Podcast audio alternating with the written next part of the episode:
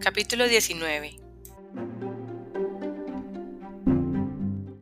Al día siguiente hubo otro acontecimiento en Longbourn.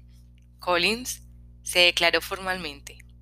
Resolvió hacerlo sin pérdida de tiempo, pues su permiso expiraba el próximo sábado, y como tenía plena confianza en el éxito, emprendió la tarea de modo metódico y con todas las formalidades que consideraba de rigor en tales casos. Poco después del desayuno, encontró juntas a la señora Bennet, a Elizabeth y a una de las hijas menores, y se dirigió a la madre con esas palabras. Puedo esperar, señora, dado su interés por su bella hija Elizabeth, que se me conceda el honor de una entrevista privada con ella en el transcurso de esta misma semana? Antes de que Elizabeth hubiese tenido tiempo de nada más de ponerse roja por sorpresa, la señora Bennet contestó instantáneamente. Oh, querido, no faltaba más. Estoy segura de que Elizabeth estaría encantada y de que no tendrá ningún inconveniente. Ven, Kitty, te necesito arriba. Y recogiendo su labor, se apresuró a dejarlos solos.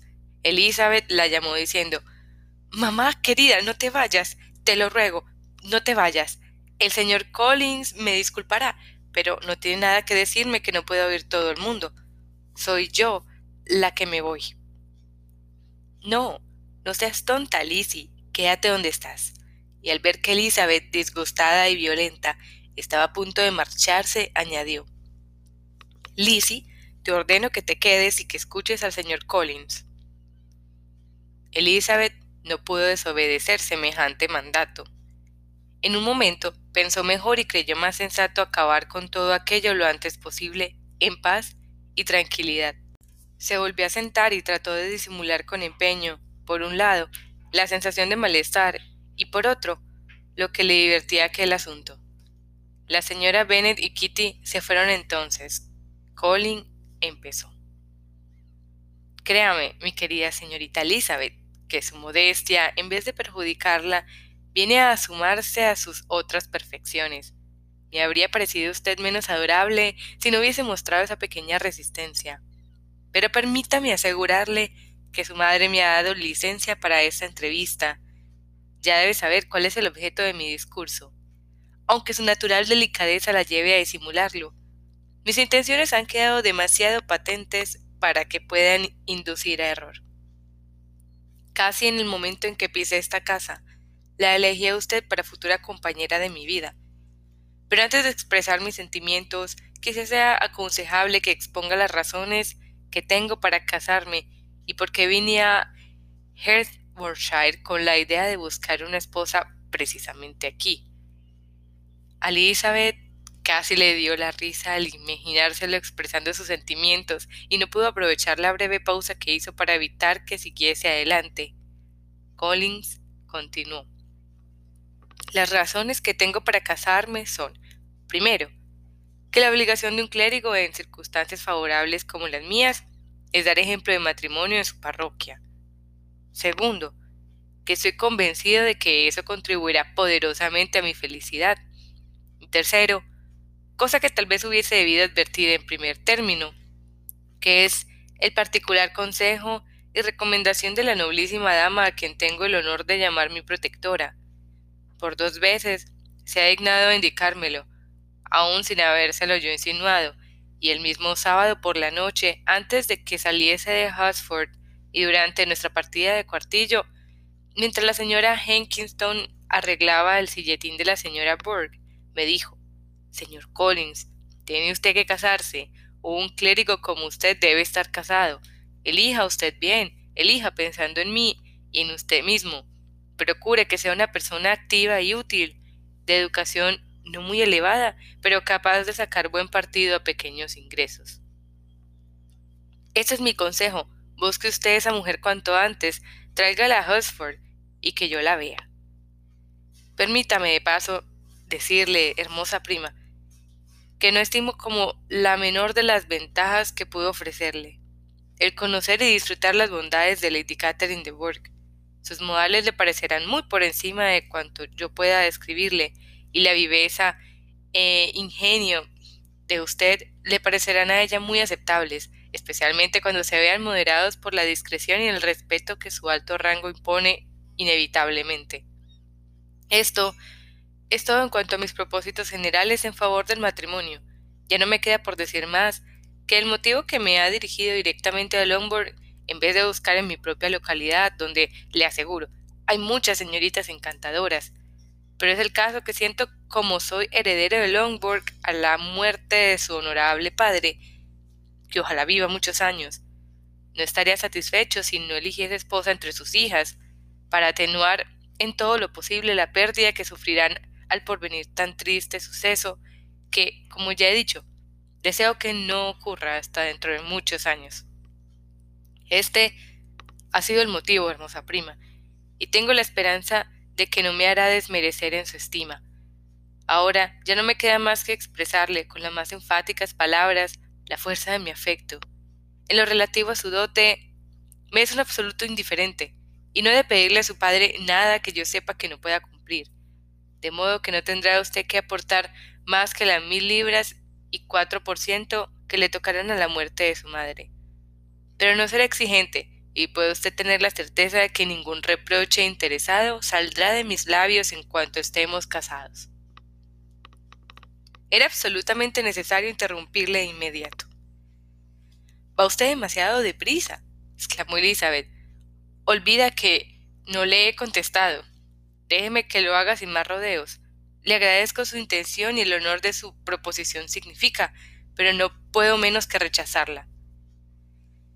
Se de sobra, replicó Collins con grave gesto de su mano, que entre las jóvenes es muy corriente rechazar las proposiciones del hombre a quien en el fondo piensan aceptar, cuando pide su preferencia por primera vez, y que la negativa se repite una segunda o incluso una tercera vez. Por esto, no me descorazona en absoluto lo que acaba de decirme, y espero llevarla al altar dentro de poco. Caramba, señor, exclamó Elizabeth. No sé qué esperanzas le pueden quedar después de mi contestación. Le aseguro que no soy de esas mujeres, si es que tales mujeres existen, tan temerarias que arriesgan su felicidad al azar de que la soliciten una segunda vez. Mi negativa es muy en serio, no podría hacerme feliz. Estoy convencida de que yo soy la única mujer en el mundo que podría hacerle feliz a usted. Es más, si su amiga Lady Catherine me conociera, me da la sensación de que pensaría que soy, en todos los aspectos, la menos indicada para usted. Si fuera cierto que Lady Catherine lo pensara, dijo Collins con la mayor gravedad, pero estoy seguro de que su señoría la aprobaría. Y créame, que cuando tenga el honor de volver a verla, le hablaré en los términos más encomisáticos de su modestia, de su economía y de sus otras buenas cualidades. Por favor, señor Collins, todos los elogios que me haga serán innecesarios. Déjeme juzgar por mí misma y concédame el honor de creer lo que le digo. Le deseo que consiga ser muy feliz y muy rico, y al rechazar su mano hago todo lo que está a mi alcance para que no sea de otro modo. Al hacerme esta proposición, debe estimar satisfecha la delicadeza de sus sentimientos respecto a mi familia. Cuando llegue la hora podrá tomar posesión de la herencia de Longbourn sin ningún cargo de conciencia. Por lo tanto, dejemos este asunto definitivamente zanjado.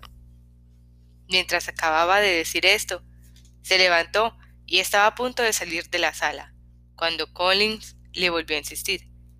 La próxima vez que tenga el honor de hablarle de ese tema de nuevo, espero recibir contestación más favorable que la que me ha dado ahora.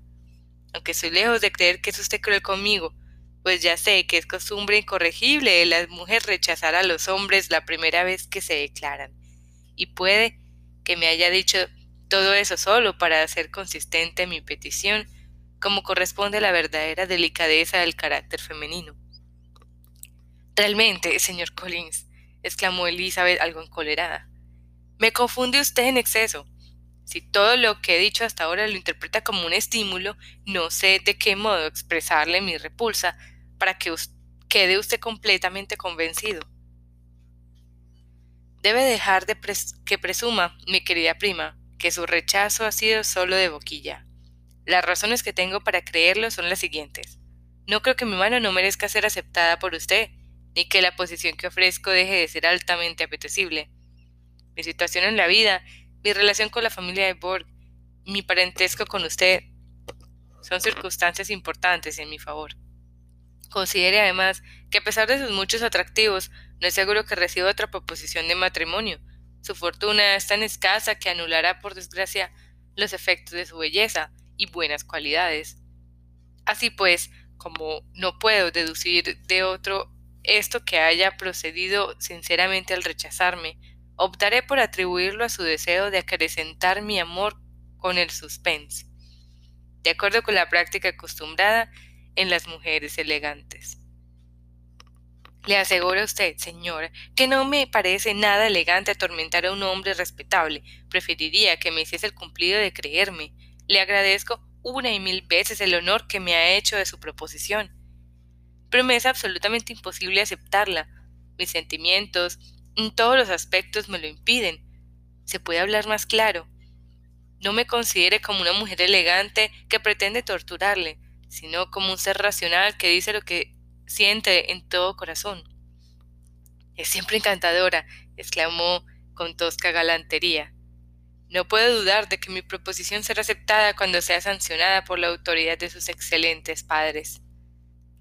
Ante tal empeño de engañarse a sí mismo, Elizabeth no contestó, y se fue al instante sin decir palabra, decidida, en el caso de que Collins persistiese en considerar sus reiteradas negativas como un frívolo sistema de estímulo, a recurrir a su padre, cuyo rechazo sería formulado de tal modo que resultaría inapelable y cuya actitud, al menos, no podría confundirse con la afectación y la coquetería de una dama elegante.